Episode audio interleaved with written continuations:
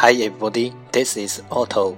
大家好，我是 Otto。您现在收听的是每日十五分钟英语周末美，欢迎收听，欢迎订阅。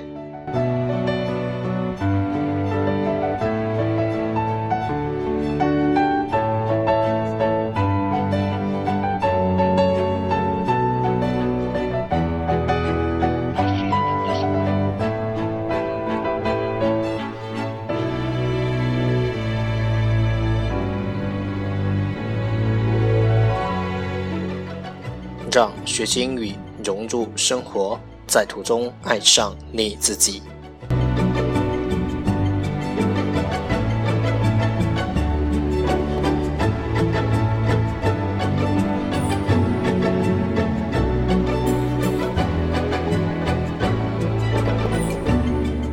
一百天背单词计划已正式启动，等你来加入我们哦！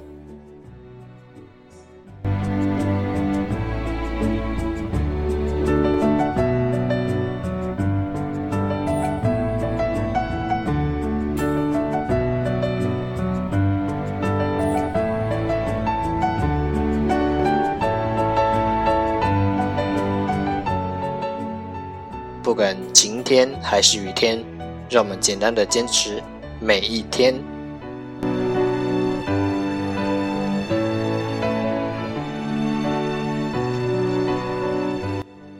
OK，let's get started.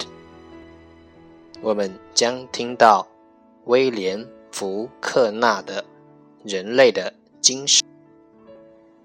feel that this award was not made to me as a man, but to my work a life's work in the agony and sweat of the human spirit, not for glory and least of all for profit, but to create out of the materials of the human spirit something which did not exist before. So this award is only mine in trust. It will not be difficult to find a dedication for the money part of it commensurate with the purpose and significance of its origin.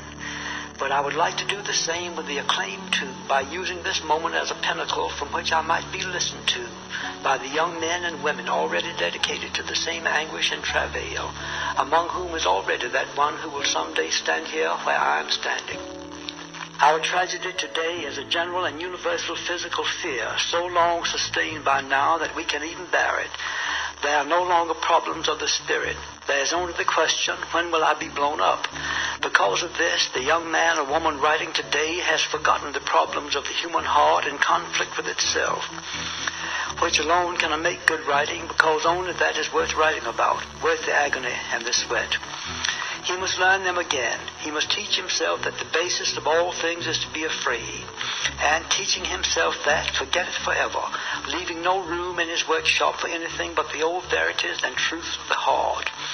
The old universal truths, lacking which any story is ephemeral and doomed. Love and honor and pity and pride and compassion and sacrifice. Until he does so, he labors under a curse. He writes not of love, but of lust, of defeats in which nobody loses anything of value, of victories without hope, and most of all, without pity or compassion. His griefs grieve on no universal bones, leaving no scars. He writes not of the heart, but of the glands. Until he relearns these things, he will write as though he stood among and watched the end of man. I decline to accept the end of man. It is easy enough to say that man is immortal simply because he will endure, that when the last ding-dong of doom has clanged and faded from the last worthless rock hanging tideless in the last red and dying evening, that even then there will still be one more sound, that of his puny, inexhaustible voice still talking, I refuse to accept this. I believe that man will not merely endure, he will prevail. He is immortal, not because he alone among creatures has an inexhaustible voice, but because he has a soul, a spirit capable of compassion and sacrifice and endurance. The poet's, the writer's duty is to write about these things. It is his privilege to help man endure by lifting his heart, by reminding him of the courage and honor and hope and pride and compassion and pity and sacrifice which have been the glory of his past. The poet's voice need not merely be the record of man. It can be one of the props, the pillars to help him endure and prevail.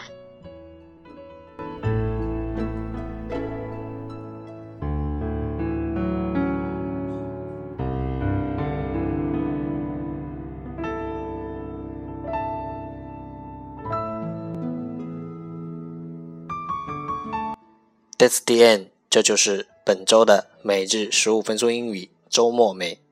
欢迎点赞分享，会和我一起用手机学英语，一起进步。See you。